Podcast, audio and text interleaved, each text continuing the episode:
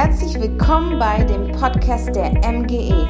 Wir hoffen, dass die Predigten dir helfen, Gott besser kennenzulernen und deinen nächsten Schritt zu gehen. Auf mgepeine.de kannst du sogar die Predigt-Outlines herunterladen. Dort findest du alle Hauptpunkte und Bibelstellen der letzten Predigten. Um die Predigt zu vertiefen, gibt es auch Fragen zur Reflexion. Wir wünschen dir viel Spaß. Kleinen Gemeinden ist man sehr viel mit Gnade unterwegs, da funktioniert die Technik manchmal nicht so. Äh, das ist so. Ähm, schön wieder hier zu sein. Ich freue mich mal wieder in Peine zu sein. Ich habe gerade mit verschiedenen Leuten überlegt, wann ich das letzte Mal hier gewesen bin. Das muss auf jeden Fall gewesen sein, bevor unsere vierte Tochter geboren wurde. Ähm, ich möchte auch zu Beginn einfach beten. Herr Jesus, ich möchte dir danken, dass wir in deinem Namen hier zusammen sind. Ich möchte dir danken, dass du in deiner Gemeinde dich offenbarst, dich zeigst dass du mitten unter uns bist, Herr. Wir können dich nicht mit unseren Augen sehen, aber wir wissen, du bist da, Herr. Und wir danken dir, dass du in dein, deiner Kraft allgegenwärtig bist, Herr. Und dass du Gemeinde baust und dass du in unseren Herzen arbeitest und, und dass du möchtest, Herr, dass wir in eine tiefere Beziehung zu dir hineinwachsen, Jesus. Herr, und das ist mein Gebet, das ist mein Glaube, Herr, dass wir durch dein Wort und durch die Kraft deines Heiligen Geistes immer mehr in den Stand versetzt werden, dir immer ähnlicher zu werden, dir nachzufolgen. Und darin wollen wir dich bitten, Herr Jesus, dass wir ähm, alles ablegen, was uns trennt von dir, Herr, und immer mehr in dein Bild verwandelt werden, Herr Jesus. Segt uns darin bitte, Herr. Amen. Ja, ähm, ich bin Falk Münzing, ich komme eigentlich aus Hameln. Äh, ich kenne die Gemeinde jetzt schon doch ein paar Jahre hier, auch wenn ich jetzt längere Zeit nicht da gewesen bin. Ich bin äh, allerdings, einige von euch kennen mich ja, ich bin mit einigen auch befreundet von euch an Facebook und so. Ähm, bei mir ist so, ich bin seit, ein, seit kurzer Zeit ähm, habe ich eine neue Tätigkeit. Ich bin jetzt als Missionar unterwegs, als Inlandsmissionar für die IRM-Mission, als Gemeindeberater tätig. Eine ganz spannende Tätigkeit, wo ich Gemeinden berate, Menschen schule, ähm, weil ich ja nun mittlerweile auch 20 Jahre Berufserfahrung habe. Ähm, habe ich einiges, was ich vielleicht anderen Menschen weitergeben kann, anderen Geschwistern. Und äh, ich bin auch ganz in der Nähe tätig. Ich habe nur eine zweite Tätigkeit. Ich bin als Gemeindereferent in Sehende tätig, in der Bibelgemeinde dort ähm, und ja, die Gemeinde, wo wir so einen Neustart hinlegen. Und äh, das ist für mich eine ganz spannende Sache. Da werde ich dann in nächster Zeit auch tätig sein und der Gemeinde hoffentlich eben helfen können. Ich habe auch Freundesbriefe mit oder so oder Gebetskarten, wer da für uns mitbeten möchte. Das wäre total toll, wenn wir uns total darüber freuen. Ich lege die nachher aus. Oder wer einen Freundesbrief haben möchte, kann er sich gerne eintragen. Ich lege das nachher da dann beim Kaffee dann aus. Dann könnt ihr euch gerne zu eintragen. Ja, ich wurde eingeladen zu eurer Predigtreihe. Ist da jemand? Ist da jemand? Das klingt, sagt mir eher so, wenn man irgendwo Angst hat, irgendwie es knallt irgendwo. Oh, ist da jemand? ähm, ja, Gott, wo bist du? Ne? Und äh, nimmst du mir den Schatten von der Seele, ist das Thema heute. Ich hatte mal einen guten Freund, der hieß Jürgen. Also viele Jungs, sind 50, die in 50er, 60er Jahren geboren wurden, hießen Jürgen. Ich weiß nicht, ist auch ein Jürgen unter uns hier? Ah, Jürgen, aber du bist, ach, du bist doch keine 40, ne?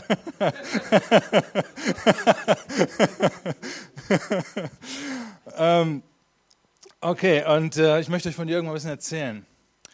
Bei, bei dem Jürgen, von dem ich erzähle, also nicht von eurem Jürgen. Ne? Und mein Freund Jürgen, der hatte einen richtig, soll ich sagen, richtig schlechten Start ins Leben. Und obwohl er gesund auf die Welt kam, wurde er von seinen Eltern schon als Kleinkind teilweise mit Medikamenten vollgepumpt. Aus dem einen Grund, sie wollten feiern gehen und die Kinder sollten schlafen. Und so kam er von Kindesbeinen, kann man sagen, von Medikamenten und nicht mehr los. Er war, wurde medikamentenabhängig gemacht. Und das Ganze war sogar die Basis, damit er auch ein recht, wo er dadurch in recht frühem Alter auch äh, mit Alkohol und Nikotin eben dann auch weitermachte. Jürgen erlebte die Scheidung seiner Eltern. Er war ganz oft körperlicher Gewalt ausgesetzt. Er musste dann auch, weil seine Eltern sich haben hatten scheiden lassen, seinen Heimatort verlassen. Und es war so, Jürgen wuchs in der damaligen DDR auf, im tiefsten Sachsen. Er sagte immer zu mir, er kam aus dem Tal der Ahnungslosen, also paar Ältere von uns kennen diesen Begriff noch. Das bedeutete, dass man, äh, wenn man weit weg von also in Ostdeutschland lebte und weit weg von Westdeutschland eben sich befand, dass man dort kein Westfernsehen empfangen durfte. Also heute würde man sagen ZDF und ARD. Ne? Und Jürgen äh, arbeitete in einer LPG, Man könnte das übersetzen, ein riesiger Bauernhof, wo auch viele andere hundert Menschen arbeiteten. Und sein Leben war sehr einfach, montags bis freitags auf dem Bauernhof arbeiten und abends und dann am Wochenende sich den Rest der Zeit berauschen. Und dann kam 1989 plötzlich die Wende. Die Mauer, Mauer fiel und seine Schwester, die war kurz vorher noch aus der DDR ausgereist, aber kaum war die Grenze offen, am 10. November ließ Jürgen alles stehen und liegen und fuhr ebenfalls in den Westen. Und er kannte die Welt hier nicht, es war eine völlig andere Welt. Er kannte sie nicht mal aus den Medien. Und er war in einer Welt vor, wo er, die einfach eine ganz andere Welt war, auch wenn das, sagen wir, kilometermäßig vielleicht nur 300, 200, 300 Kilometer äh, dazwischen lagen. Und ähm, obwohl er ja noch recht jung war, kam er mit den vielen Veränderungen überhaupt nicht klar. Die Welt, auf die er traf hier, die war so bunt, so äh, vielfältig, er war immer, immer, war immer erstaunt, er ging in den Laden und konnte, alles, konnte sich alles kaufen. Das kannte er vorher gar nicht. Er konnte alles bekommen. Wenn man natürlich das nötige Geld hat, ist klar. Ne?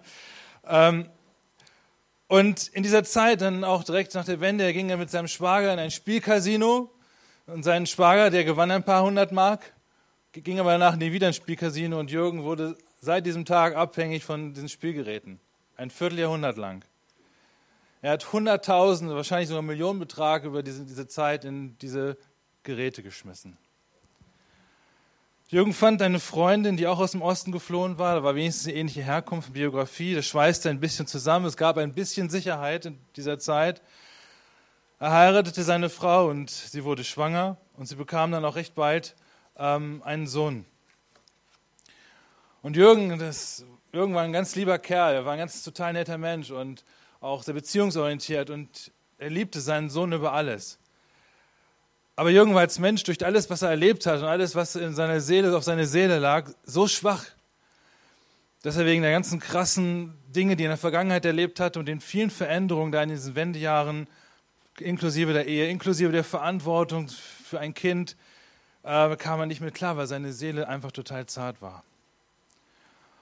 Und dann kam der Punkt, dass er eines Tages durchdrehte und äh, wissenschaftlich sagt man wohl eine Psychose bekam. Und es folgten lange Klinikaufenthalte in Hildesheim und in, an anderen Orten. Er war Mitte 20, das ist da, wo man eigentlich so im Saft, voll im Saft des Lebens steht. Da zerbrach aber sein ganzes Leben. Seine Frau ließ sich scheiden von ihm, sie wollte nicht mit so einem Psycho zusammenleben. Sie unterbrach den Kontakt zu seinem geliebten Sohn, auch wenn von ihm keine Gefahr ausging. Er hat seinen Sohn geliebt, aber äh, sie wollte nicht, dass der Sohn eben mit seinem seelisch kranken Vater etwas zu tun hat. Und so vergingen ein paar Jahre. Und an einem Sonntag vor zwölf Jahren ähm, war ich dann so hier auf einer Bühne, ja, uns im Gottesdienst und äh, sah Jürgen, wie er plötzlich äh, da im Gottesdienstraum saß. Es war so, er war im Gemeindehaus vorbeigegangen und jemand sprach ihn an, Mensch, möchten Sie nicht in den Gottesdienst kommen? Und tatsächlich ging er hinein zu uns. Er hörte sich die Predigt an, die fand er sehr interessant und seit diesem Tag gehörte, äh, gehörte Jürgen tatsächlich mit zu meinem Leben. Ganz komisch manchmal. Er war dann oft bei mir vor, mein, vor meiner Hochzeit und nach unserer Hochzeit dann auch bei uns zu Hause. Er half uns manchmal bei verschiedenen Arbeiten. Wir haben viel miteinander geredet, viel Gemeinschaft gehabt. Ich habe komischerweise die, die, die, genauen Zusammenhänge ver, äh, ver, vergessen, wie er zum Glauben gefunden hat, aber er fand zum Glauben, zum wirklich lebendigen Glauben an Jesus Christus und ich durfte ihn dann 2009 noch taufen. Und Jürgen hatte viele Schatten auf seiner Seele. Ich hatte ja gerade nur ein paar aufgez äh, einige aufgezählt, da war noch, war noch viel mehr. Seine seelische Schwachheit, die Misshandlung der Kindheit, seine kaputte Familie, seine Spielsucht, die Nikotin, Alkoholsucht, seine seelische Krankheit, die Medikamentenabhängigkeit, ähm, auch der gar nicht so tolle Zustand, so früh ein Frührentner zu sein. Konnte nicht mehr arbeiten, das hat ihn auch, das hat ihn auch fertig gemacht. Die Scheidung, die unterbrochene Beziehung zu seinem Sohn und noch einiges mehr. Tja, und dann findet jemand zu Jesus, ne?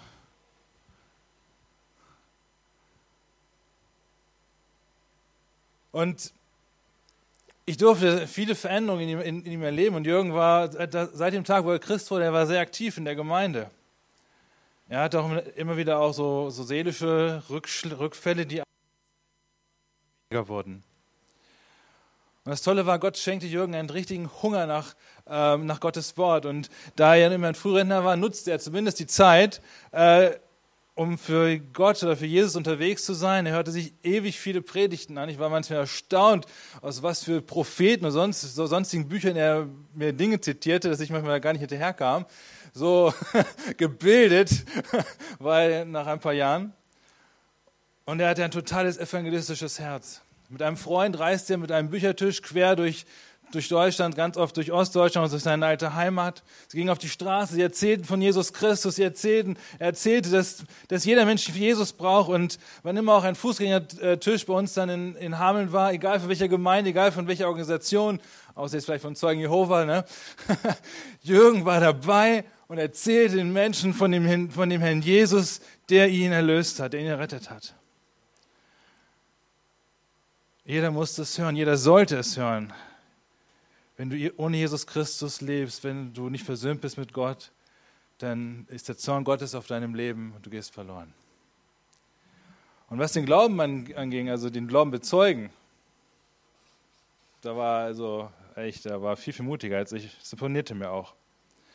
Und Jürgen wusste, dass das Licht Gottes, dieses Jesus Christus in die Welt gekommen war, die Wahrheit in die Welt gekommen war und in der Zeit vor seinem Tod sagte er zu mir, dass er sich so sehr wünschte, einmal klar denken zu können, weil er durch die Medikamente und alles, was auf seiner Seele lag, Gott hat viel verändert in seinem Leben, hat er hatte immer das Gefühl, dass er zwar irgendwie durch diesen Nebel hindurchging, hin zu einem Licht, sage ich mal, aber es war immer noch nicht dieser ganz klare Blick da, den er sich eigentlich gewünscht hat.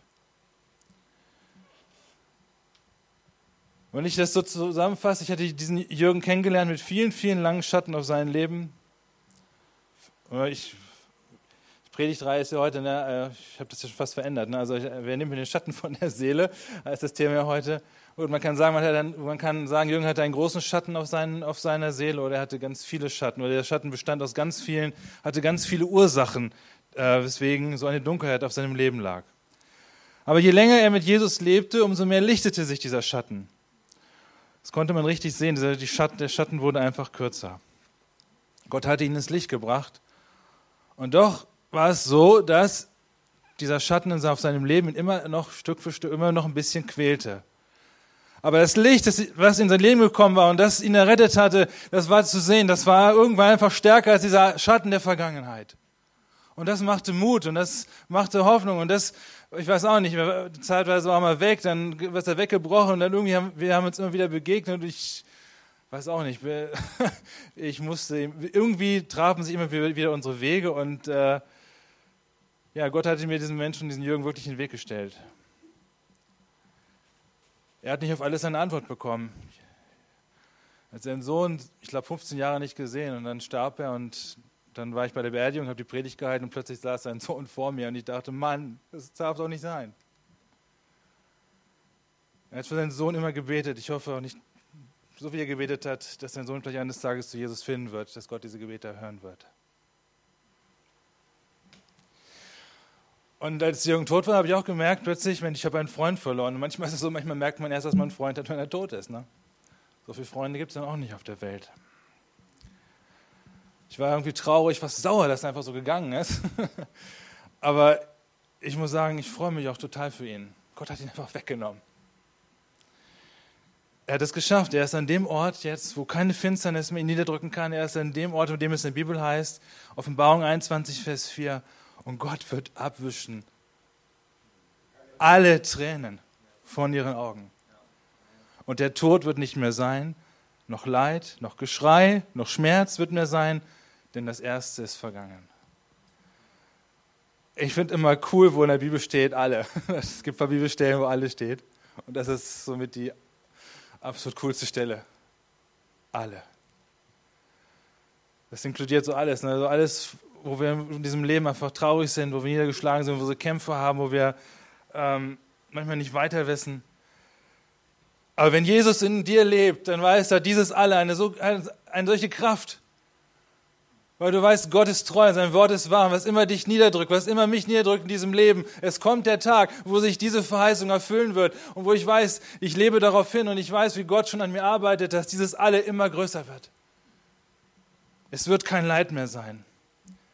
Warum gibt es Leid auf dieser Welt? Ja, das ist eine schwierige Frage, die wir nicht vollends beantworten können. Aber wir wissen, es gibt eine Antwort auf Leid und wir wissen, es kommt der Tag, wo alles Leid hinweggenommen sein wird. Halleluja. Und so ist es auch mit Jürgen, er ist in seiner wahren Heimat angekommen. Ja, der Schatten oder die Schatten des Lebens, die haben viel mit Schuld zu tun. Viele eigene Schuld und manche Last, die andere Menschen einfach uns aufbürden, wie seine Eltern oder andere Dinge, die er mit Menschen erlebt hatte. Und auch der verlorene Sohn, über den ja hier in dieser Predigtreihe fortlaufend gesprochen wird, der hatte einen gewaltigen Schatten auf seiner Seele. Lese vorher Lukas 15, Verse 17 bis 19. Da heißt es über den verlorenen Sohn, er kam aber zu sich selbst und sprach, wie viele Tagelöhner meines Vaters haben Brot im Überfluss? Ich aber verderbe vor Hunger. Ich will mich aufmachen und zu meinem Vater gehen und zu ihm sagen, Vater, ich habe gesündigt gegen den Himmel und vor dir. Und ich bin nicht mehr wert, dein Sohn zu heißen. Mache mich zu einem deiner Tagelöhner. Fasse die Geschichte mal kurz bis, bis dahin zusammen, was passiert ist. Ein Vater hatte zwei Söhne. Ne? Der Jüngere kann nicht abwarten, bis der Vater tot ist. ja, soll, sowas soll es geben. Ne?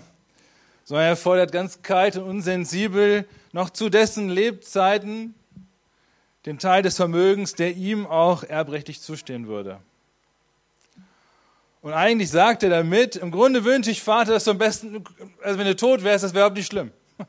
Das wäre am besten, dann könnte ich so, müsste ich, müsste ich dich nicht, nicht einmal fragen. obwohl er so böse ist, obwohl er so fordernd ist, gibt der Vater dem Jungen das Geld, was ihm eigentlich noch gar nicht zugestanden hätte. Und er macht sich dann sprichwörtlich aus dem Staub. Er geht fort von seiner Heimat, der Familie, dem ganzen Umfeld, dem eigenen Volk, fern ein fremdes Land und dort lebt er in Saus und Braus, haut alles Geld auf den Kopf und nach einiger Zeit ist das ganze Geld ausgegeben. Und nun ist er in diesem fremden Land, er ist allein, er ist zerlumpt, er ist einfach nur noch eine elende Kreatur. Und wie heißt es so schön? Ein Unglück kommt selten allein. Nun kommt auch eine Hungersnot ins Land. Es geht für ihn tatsächlich ums nackte Überleben. Der junge Mann hat wenig Möglichkeiten. Er bekommt eine Arbeit bei einem Bauern und dieser lässt ihn dann die Schweine hüten. Also wir haben mit Schweinen in der Regel heute nicht mehr so die Riesenprobleme. Gut, ich möchte auch keins zu Hause haben. ähm, aber ähm, in der Kultur hier in, äh, der, der Juden war es ja so die Vorstellung, dass ein Jude die Schweine hütet. Schwein war ein unreines Tier, ne? die niedrigste Tätigkeit, die man sich vorstellen kann. Vielleicht vergleichbar mit Prostitution auf der weiblichen Seite. Einfach absolut Neudeutsch No-Go. Aber selbst die Schweine, die haben es in dieser Geschichte besser, denn so groß ist sein Hunger, dass er, das heißt, er begehrt diesen Schweinefraß da zu essen. Ne? Er wollte es unbedingt, auch wenn ich doch nur das essen könnte. Aber nicht mal den bekam er. Tja, und so liegt es nahe, dass äh, der verlorene Sohn sich der Tagelöhne, also den, den Arbeitern seines Vaters erinnert, die dann Brot in Fülle hatten und, und während er hier vor Hunger schier umkommt. Und von Elend, vom Elend zermürbt beschließt er, umzukehren. Und plötzlich durchaus mit Unrechtsbewusstsein und dem Klaren darüber, dass er sich sehr, sehr, sehr, sehr, sehr schäbig gegenüber seinem Vater benommen hatte. Und dass er sich vielleicht, er rechnet sich vielleicht aus, gut, sein Vater war, es kommt ja in der Geschichte rüber, war gutmütig und das Geld gegeben und also er rechnet schon ein bisschen mit dieser Gutmütigkeit. Er hat schon ein bisschen so eine Ahnung, wie, wie der Vater tickt. Und er rechnet damit, garantiert eine heftige Standpauke zu bekommen. Und er rechnet auch gar nicht damit, dass er, dass er wieder aufgenommen wird. Aber er hat diese Hoffnung, dass sein Vater, weil er, das weiß er wohl schon, das hat er eine gewisse Ahnung, dass sein Vater eine gute Ahnung ist, dass er zumindest so auf ganz niedriger Dienstbasis wieder aufgenommen wird. Ja, wenigstens ein Tagelöhner sein, wenigstens ähm, äh, für das, was ich arbeite, wenigstens äh, was zu essen zu bekommen. Damit wäre ich schon zufrieden. Und der Schatten seines Lebens ist, dass er sich von seinem Vater ganz, ganz, ganz schön schuldig gemacht hat. Jesus hat hier einen Vers vor Augen, lesen wir in Sprüche 20, 21. Da heißt es, ein Erbe, welches man am Anfang übereilt erworben hat, das wird am Ende nicht gesegnet sein. Wenn man zu schnell das haben möchte und sagt, oh, jetzt könnte ich reich sein, jetzt könnte ich leben und da ist ja im Grunde genug Geld, aber ich habe es noch nicht. Gefährlich, weil die Gier ihn hier aufgefressen hat. Ich bin mir ehrlich, sind die meisten von uns, fast alle kennen Geschichten, Erbstreitigkeiten und Menschen sich äh, zerfetzt, hat, zerfetzt haben. Wahrscheinlich einige aus eurer eigenen Familie seid selber vielleicht manche betroffen. Vielleicht bist du selbst sogar schuldig geworden, weil du mehr davon haben willst. Ne? Als ich miterlebt habe, Menschen gehen ins Haus, ne? jemand ist gestorben und jeder möchte sich so möglich so viel wie möglich ranraffen, wenn man die Möglichkeit hat. Also manchmal werden Menschen dann wirklich zu den wirklich zu ja, wildesten Tieren, ich weiß nicht, ziemlich primitiv auf jeden Fall. Und die Gier auf das, was meins sein könnte, das hat diesen jungen Mann zerfressen. Warum so lange warten, bis der Vater tot ist? Ich lebe doch heute. Ne? Ich habe mal von einem Ermittler gehört, ähm, ein Polizeiermittler, der schätzt, ähm, oder gesagt, er schätzt, dass äh, die Zahl von ermordeten Senioren jährlich, jährlich in unserem Land, äh, sagt, eine, es, er geht davon aus, dass eine vierstellige Zahl ist. Also viele alte Menschen, sagt er, werden sehr wahrscheinlich umgebracht, weil man die Medikamente weglässt, weil man da irgendwie nachlässig ist mit der Pflege. Ähm, und äh, die Angehörigen finden dann sehr kreative Wege, den Angehörigen ein bisschen schneller um die Ecke zu bringen. Aus dem einen Grund, weil da Geld vorhanden ist und man unbedingt dran möchte. Aber man kann nicht 800.000 Tote im Jahr immer bis ins Letzte obduzieren, das ist dann auch nicht gewollt und es ist auch sehr schwer, das äh, herauszubekommen, sodass äh, ganz vieles eben ähm, unentdeckt bleibt. Tja, warum bringen Angehörige ihre Leute um? Ja, aus der Gier. Ne? Der junge Mann hier in unserer Geschichte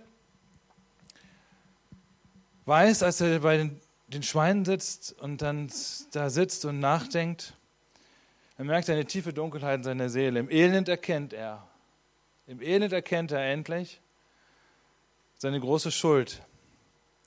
Und ihm wird etwas geschenkt, das aber in so einer Situation nicht selbstverständlich ist. Es heißt hier, ähm, er kam zu sich selbst. Das ist echt ein Geschenk. Man kann es übersetzen, er wachte auf. Er wurde endlich irgendwie klar im Kopf. Ich weiß, ich, ich kenne so viele Menschen, die machen, haben so viel Mist gemacht in ihrem Leben, die werden nie klar im Kopf. das ist echt Gnade. Das ist echt ein Vorrecht, wenn man so böse ist und dann irgendwie doch irgendwie einem der, der, der, der Schatten von den Augen genommen wird und man erkennt, Mensch, was hast du eigentlich getan? Was bist du eigentlich für ein Mensch? Er ist zur Einsicht gekommen. Boah, Halleluja. Ich weiß nicht, ich habe Kinder, ne? wow, wenn da so ein Kind mal zu Einsicht kommt, ey, gibt es auch Dankgebet in den Himmel, du. Und Kindern ist es ja so, bis sie etwas lernen, muss man ihnen das manchmal hunderte Male, manche Dinge tausende Male sagen, bis es dann irgendwann Klick macht. Ja? Bis sie zur Besinnung kommen, bis sie innerlich haben. Wir brauchen oft sehr lange, bis wir erkennen, dass wir auf einem falschen Weg sind. Ne? Viele haben einen Schatten, der sie belastet, aber sie wollen nicht, ihn nicht erkennen, ihn nicht sehen. Lieber den dunklen Schatten ignorieren. Ja, irgendwie hat man eine Ahnung, man wird vielleicht darauf aufmerksam gemacht, aber lieber ausblenden, das Ganze ausblenden, als ins Licht kommen. Und die Bibel spricht davon, die Bibel sagt ganz klar, wenn wir verkündigen, dass Menschen Schuld auf sich genommen haben, wenn ich sage, du bist ein schuldiger Mensch vor Gott, ich sage, du bist ein sündiger Mensch vor Gott, ich muss deine Sünden gar nicht, gar nicht benennen. Die weißt du selbst am besten oder hoffentlich, wenn du wach wirst. Ne? Ähm, dass Jesus am Kreuz für dich sterben musste, damit wir überhaupt vor dem kommenden Gericht Gottes gerettet werden können. Dann sagt die Bibel, dass es den meisten Menschen, die so etwas hören, dass es eine Torheit ist. Sie sagen, wie kannst du so etwas sagen, dass ich schuldig bin? Wie kannst du noch behaupten, dass jemand für mich sterben musste? Die meisten Menschen, die dieses hören, die machen sich darüber lustig. Und es kann sehr gut sein, dass heute Morgen vielleicht auch jemand oder der eine oder andere hier sitzt und eigentlich diese Botschaft vom Kreuz lächerlich findet. Aber selbst wenn viele Menschen diese Botschaft äh, äh, verlachen, als Christ, sagt die Bibel, bin ich ein Narr für Jesus. Ich muss es sagen, ich muss es dir sagen. Du bist schuldig vor Gott geworden. Schuld, kommen wir gleich noch, noch gleich noch zu sprechen, du brauchst Vergebung. Und er ist gekommen, um dich zu retten, um dich zu erlösen. Beziehung zu bringen. Und ich glaube daran, dass dieses, diese Botschaft Kraft hat. Und ich glaube daran, dass Gott auch mich gebrauchen kann, und ich auch nicht der allerbeste Mensch bin, dass vielleicht du aufwachst heute Morgen und sagst, hey, im Grunde geht es mir wie diesem verlorenen Sohn. Ich bin voller Schuld. Weißt du was, der junge Mann ist klug. Ohne etwas groß zu erwarten, geht er jetzt zurück zu seinem Vater. Ein langer Schatten ist das, ne? dieser lange Weg, der Schatten erfolgt ihm. Das ist eine richtige Last, die auf ihm, auf ihm ist. Aber er hat, wie gesagt, wenigstens die Hoffnung, nicht mehr hungern zu müssen. Und wenn wir die Geschichte weiterlesen, dann erfahren wir, dass der Vater sehnsüchtig auf den Sohn gewartet hat. Er steht da und er sieht ihn von ferne und er läuft zu ihm hin. Ist auch wie ein Kulturbruch und so, aber ich bin ja nicht bei der Bibelstelle heute, ne? Aber er sieht ihn von ferne, rennt ihm entgegen und er sagt, egal was die Leute sagen, mein Sohn ist wieder da, er freut sich. Vor der Liebe nimmt er ihn an und, und, und nimmt ihn in die Gemeinschaft wieder auf. Er, der Junge kriegt viel mehr, als er erwartet hat. Weißt du, das Tolle dieser Geschichte ist, der Junge, er ist nicht nur aufgewacht. Und das ist das, was ich und das andere vielleicht irgendwie durch Gottes Gnade tun können, wenn Gottes Geist durch uns wirkt, dass vielleicht ein Mensch aufwacht. Und das ist ein Geschenk und das ist Gnade, wenn du das erleben darfst. Das ist Gottes Werk, souveränes Handeln an unserer Seele. So wie in der Apostelgeschichte bei Lydia, ne, tat Her der Herr tat ihr das Herz auf. Sie wusste, ich brauche Jesus. Aber wenn ich dieses Wissen habe, das reicht nicht. Ich, darf nicht, ich, muss, ich muss nicht nur aufge, aufgewacht werden, ich muss mich aufmachen. Das kann ich nicht für dich tun. Das musst du tun. Du musst dich aufmachen. Du musst dich aufmachen zu dem, wo du vielleicht eine Ahnung hast. Ja, ach ja, er wird mich vielleicht doch irgendwie zumindest als Tagelöhner aufnehmen. Er ist gar nicht so schlecht. Nee, Gott ist nicht ein bisschen schlecht. Gott ist die Liebe. Und wenn diese Botschaft dein Herz durchdringt und sagt, okay, ich bin, ich bin aufgeweckt, ich, ich bin verloren in meiner Schuld, es liegt ein großer Schatten auf meiner Seele, weißt du was, da ist dein Gott wirklich? Ich habe eben auch vom Gericht Gottes gesprochen. Das Gericht Gottes wird kommen über all diejenigen, die die Gnade Gottes abweisen, aber es geht erstmal nicht ums Gericht, es geht darum, dass Gott dich einlädt und sagt, okay, ich öffne dir die Augen, aber jetzt komm und mach dich auf, zu mir zu kommen. Ich will in eine Beziehung mit dir treten. Und weißt du, wie Gott ist? Der werde dann später, später noch sehen, aber ich sage es ja schon mal, weißt du, Gott, der wartet auf dich. Er wartet in voller Liebe auf dich. Und ich würde nichts anderes erwarten als Liebe. Ist doch schon mal gar nicht schlecht, oder? Ich finde, äh, Peine ist so wie Süden, äh, Südniedersachsen auch. Ne? Also an, an, anderswo auf der Welt, wenn Leute aufspringen und jubeln. Ne? Hier ist alles innerlich. Ne? Ja. Spielt alles sich so im Herzen ab, ja, so nüchtern. Wir sind so deutsch, ja. Okay, okay. ich ist doch der Hammer, oder? Mein, vorhin haben Lobpreis alle Hände gehoben und gejubelt und so weiter. Und dann bei so einer Botschaft, ich, meine, vielleicht, ich bin vielleicht zu, zu, zu sachlich oder so, ich weiß nicht, was mit mir los ist, aber ich denke, Mensch, da muss man eigentlich ein bisschen sagen, hey, das ist doch der Hammer. weißt du, wen Gott auferweckt, der sollte die Chance nutzen, und zwar heute noch. Mach dich zu Gott auf. Ist das eine, ja, wenn Gottes souveräne, äh, souveräne Gnade unser Herz öffnet ne, und ich den Schatten, mein, der, der auf meiner Seele liegt, durch die Sünde erkennen darf. Was hilft es, die eigene Not zu sehen? Ich muss, die Lösung muss her. Und Jesus ist ans Kreuz gegangen, er ist gestorben aufgrund dessen, weil er diesen großen, großen Schatten auf unsere aller Seele, unser aller Leben sieht. Und es sind, habe ich ja vorhin auch schon ein Beispiel von Jürgen gezeigt, es sind viele Schatten. Viele Schatten in unserem Leben. Bei jedem von uns. Schatten, wo wir an anderen schuldig geworden sind. Eltern, Geschwister, Freunde, ehemalige Freunde, Nachbarn, Arbeitskollegen, denen sind dann unschuldig geworden. Du bist an ihnen schuldig geworden. Allein durch Worte. Wahnsinn, was, was im Laufe eines Lebens hier durch, durch diesen Kanal da geht. Ne? Und von den Gedanken, ganz zu schweigen. Wenn du die, alle, alle Gedanken meines Lebens hier so auf dem Beamer sehen könntest, würde ich sagen, geh weg von der Bühne, hau ab. Ne? ja, das ist doch die Wahrheit. Ich, ich mache mich nicht besser, als ich bin. Ich bin ein Sünder, ein heftiger Sünder.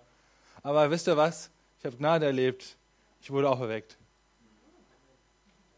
Und das Schlimme ist, ey, was das Schlimme meiner Geschichte, meiner Bekehrungsgeschichte, das erzähle ich heute nicht. Ich habe siebeneinhalb Jahre gebraucht, um mich aufzumachen. Siebeneinhalb Jahre. Und wenn ich in diesen siebeneinhalb Jahren gestorben wäre, wäre ich ohne Hoffnung für alle Ewigkeit verloren. Und in diesen siebeneinhalb Jahren muss ich für mich selber denken, ich habe Geduld mit anderen Menschen, ja, weil Gott genauso geduldig mit mir gewesen ist. Aber da sehe ich letztendlich die Gnade und die Liebe Gottes, der mich siebeneinhalb Jahre voll weiter sündigen hat lassen. Ja, das ist echt der Hammer. Und ich sage dir, warte nicht siebeneinhalb Jahre, ich gebe dir einen Rat. Wenn du heute, heute, wenn du seine Stimme hört, heißt es in der Bibel, ne? Heute, dann mach dich auf.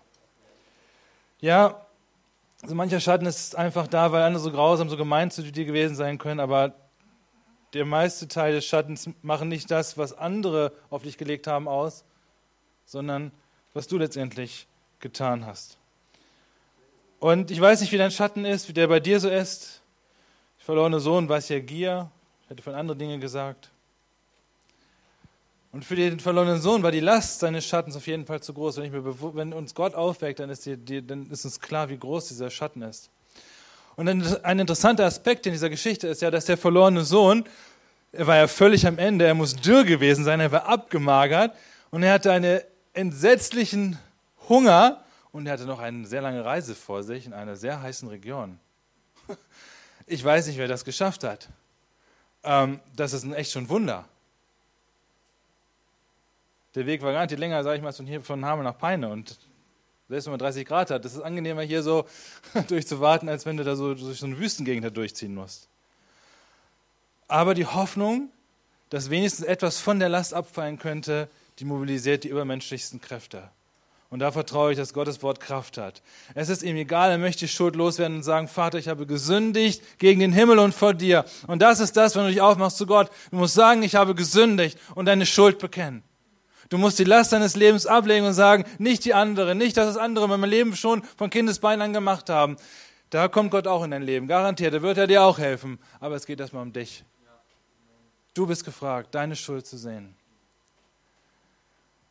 Der Vater, Gott, das Bildchen nennt, vergibt und nimmt den Sohn wieder auf.